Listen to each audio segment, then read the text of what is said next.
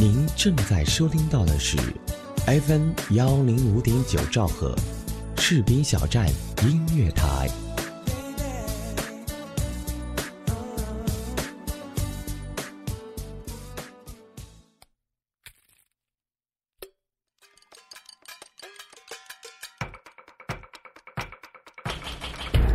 搜罗大江南北的天下美食，聆听各地的民俗民歌。嘣嘣嘣嘣！这里也许有你耳熟能详的各地小吃，这里有你不曾聆听的民俗民歌。请带上你的耳朵，放松心情，跟我一起去享受美食每刻。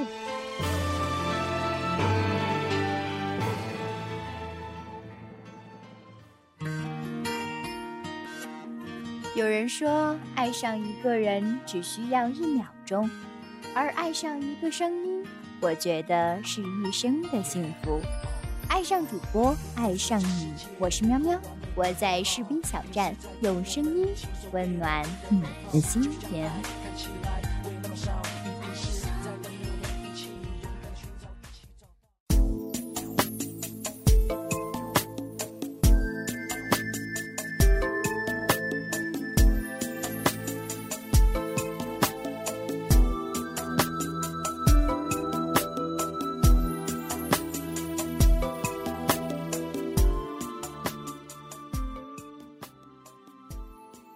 大家好，欢迎收听 FM 一零五点九兆赫士兵小站音乐台，这里是每时每刻栏目，我是你们的朋友喵喵。今天要带大家走进的就是神秘的西藏。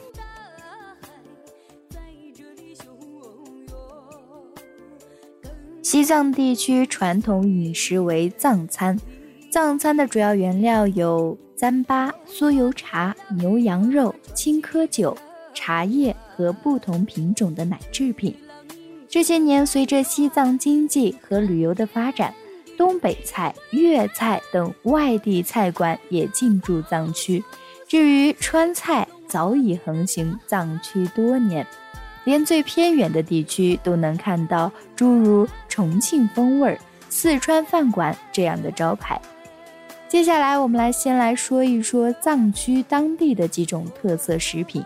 首先来说说酥油茶，藏族的一种饮料，多作为主食与糌粑一起食用。此种饮料用酥油和浓茶加工而成，先将适量酥油放入特制的桶中，佐以食盐，再注入熬煮的浓茶汁，用木柄反复捣拌，使酥油与茶汁融为一体，呈乳状即成。与藏族毗邻的一些民族亦有饮酥油茶的习惯。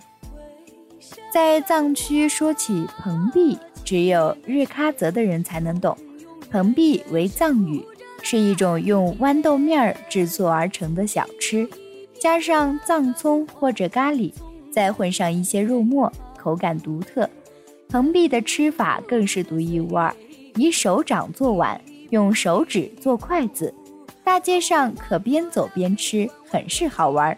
日喀则人则笑称，没吃过蓬壁就不算来过日喀则。鸡是人们比较常吃的食物，但是藏香鸡是西藏特有的鸡种。适应高原寒冷、恶劣多变的气候环境，藏香鸡终年放养，无喂料习惯，夜间栖息于。絮卷的梁架之上，露宿于宅旁的树林之中，基本处于半野生状态。藏香鸡肉质鲜美，营养丰富。说完藏香鸡呢，我们接着来说一说藏香猪。藏香猪生活在海拔三千米以上，吃的是珍贵的藏药、冬虫夏草、人参果、天然菌类等，饮的是天然矿泉水。栖息山洞、河涧，生长缓慢，两年才能长到八十斤，生性猛烈，肉质细嫩，瘦肉率高。再接着呢，说到蕨麻猪，蕨麻猪为甘南草原特产，因当地人所饲养的猪常年在草原觅食蕨麻而得名。这道菜是以蕨麻猪为原料，外裹泥巴，按火中泡制而成。特点是皮脆肉嫩，味道特别鲜美。接着再说说青稞酒，藏语为羌，是用青藏高原出产的一种主要粮食青稞制成的。有高度酒和低度酒之分，逢年过节、结婚、生孩子、迎送亲友必不可少，藏族的男女老少都喜欢喝。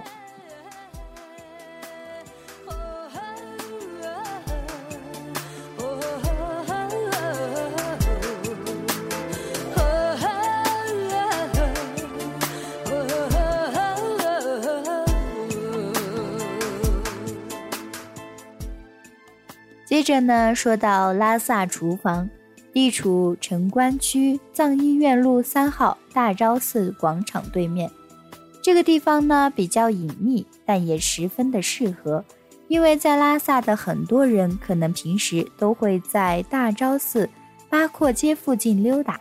这家餐厅呢就是在大昭寺的对面，据说这里呢是外国人比较喜欢去的。记得朋友在那里吃的时候，就有很多的外国人。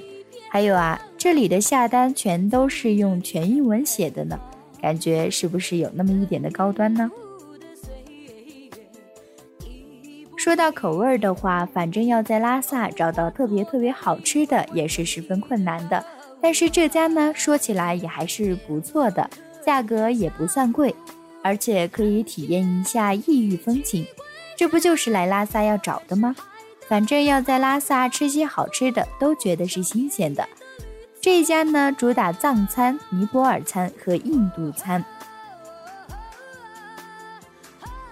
接着要说到这里呢，就说说这里的菜。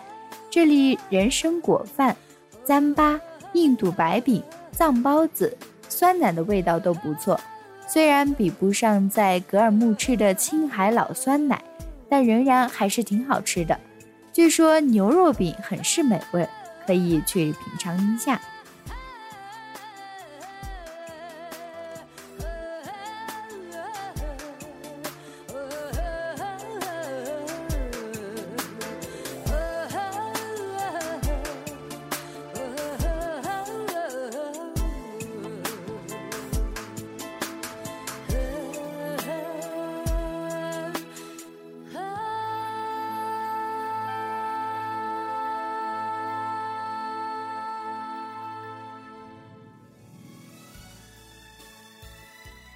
再接着呢，说到的就是光明巷琼田茶馆，地处城关区藏医院路香巴拉酒店斜对面。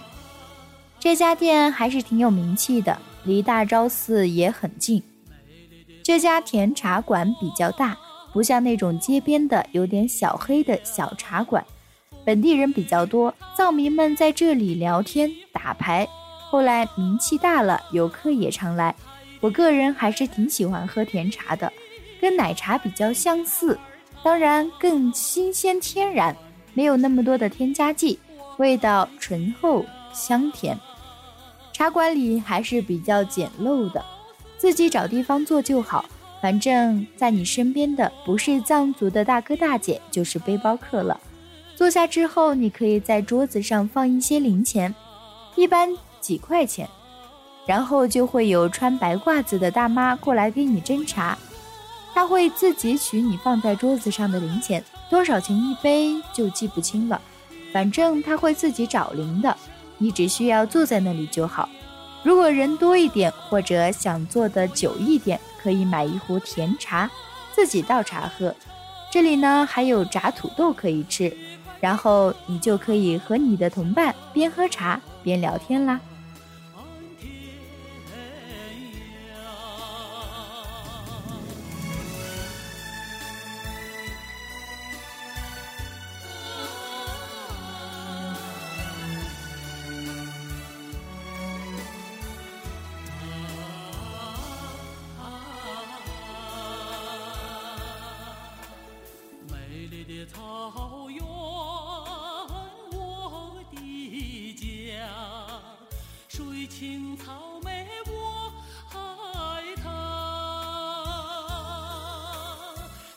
草原就像绿色的海，毡包就像白莲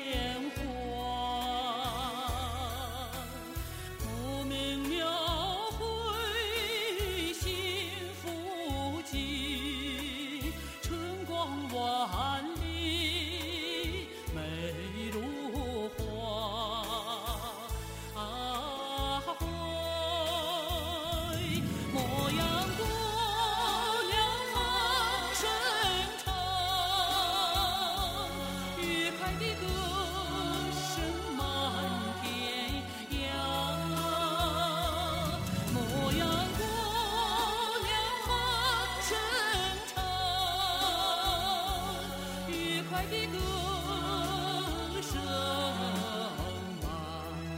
满天扬。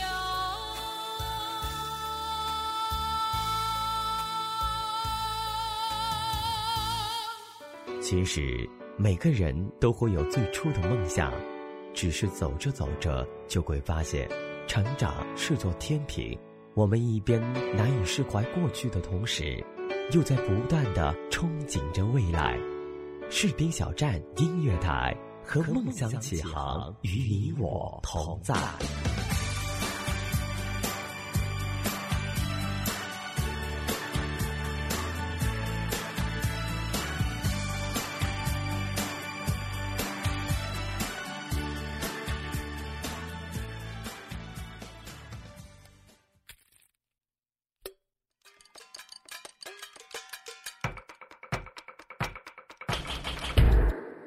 大江南北的天下美食，聆听各地的民俗民歌。嘣嘣嘣嘣，这里也许有你耳熟能详的各地小吃，这里有你不曾聆听的民俗民歌。请带上你的耳朵，放松心情，跟我一起去享受美食美课。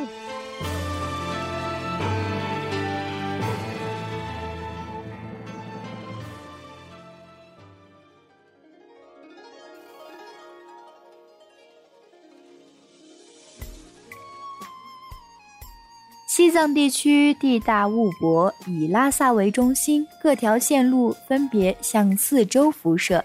人们耳熟能详的布达拉宫位于拉萨，雅鲁藏布江大峡谷位于拉萨以东的林芝地区，圣胡杨卓雍位于拉萨西南方日喀则以线上，珠穆朗玛峰则位于拉萨以西与尼泊尔交界的日喀则边境线上。除此之外，往南的山南地区、往北的纳曲地区和往西北的阿里地区，都是让人流连忘返的所在。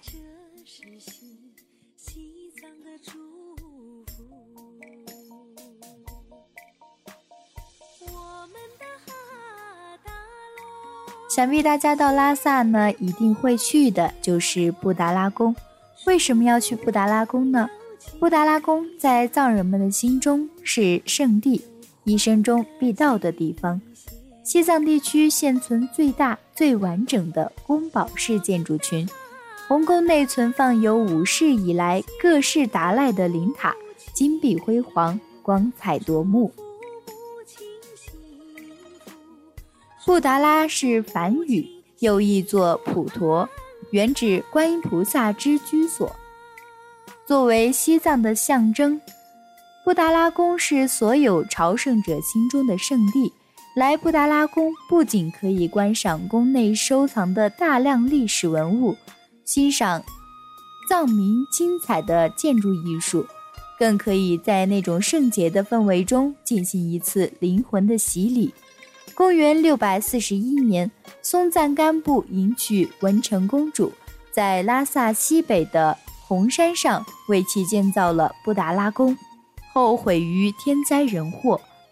公元一六四五年，五世达赖喇嘛主持重建布达拉宫，此后重大的宗教、政治仪式均在此举行。布达拉宫成为历代喇嘛的东宫，也是西藏政教合一的统治中心。布达拉宫具有鲜明的藏式风格，气势雄伟，是西藏地区现存最大、最完整的宫堡式建筑群，被誉为世界上十大土建筑之一。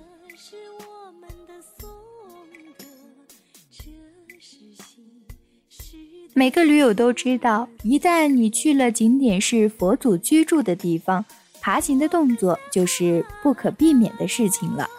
就说柬埔寨的吴哥窑吧，最后你所看到的盛景都是需要爬上去的，台阶几乎都是七十度到八十度左右。爬上这种台阶需要一定的胆量，因为见到佛就需要顶礼膜拜，有了这种思想准备还是不够的。你还要做到的，就是在氧气极其稀薄的情况下，爬上陡峭的台阶，喘着粗气，登上布达拉宫，去向佛祖顶礼膜拜。为此，我有理由说，在海拔四千米左右的世界屋脊拜佛，才是名副其实的顶礼膜拜。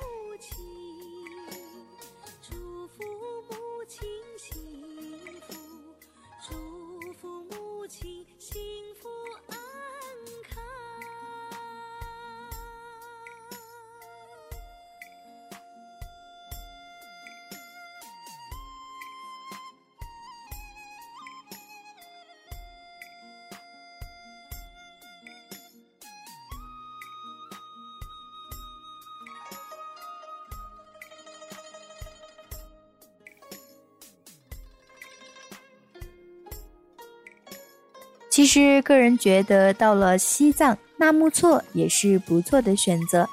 纳木错是西藏三大圣湖之一，背靠连绵的念青唐古拉山，风光秀美。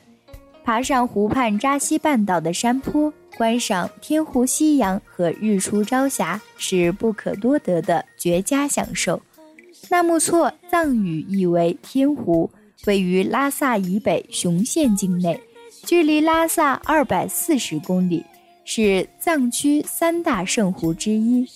纳木错面积辽阔达一千九百二十平方公里，是除青海湖外我国第二大咸水湖。湖西南岸连绵不断的雪山即是念青唐古拉山。风和日丽的时候，微微的雪山倒映在湖中，显得宁静而祥和。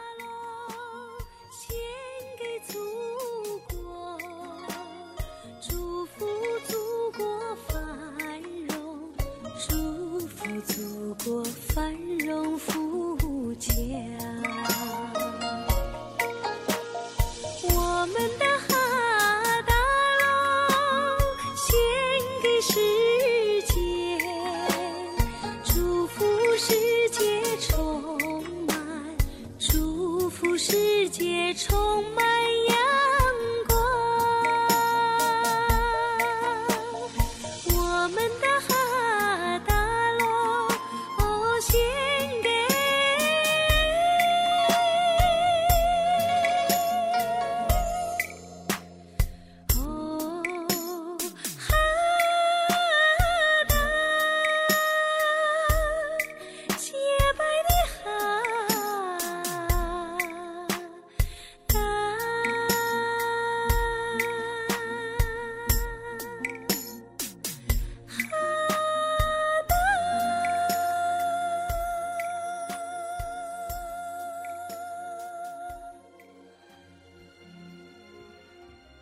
其实，个人觉得西藏这个地方真的是要去了，才能真真切切地感受到那里的一切。光是听的话，一定不能满足你那一颗蠢蠢欲动的心。不如就行动起来吧，挤出一点时间，去去那世界屋脊美丽的西藏。但是在去之前啊，一定要做好一定的防护，避免高原反应。好啦，本期的每时每刻到这里就要跟大家说再见了呢。你想听听什么？不妨通过留言告诉我，我会考虑你的建议哦。那么我们就下期节目再见吧。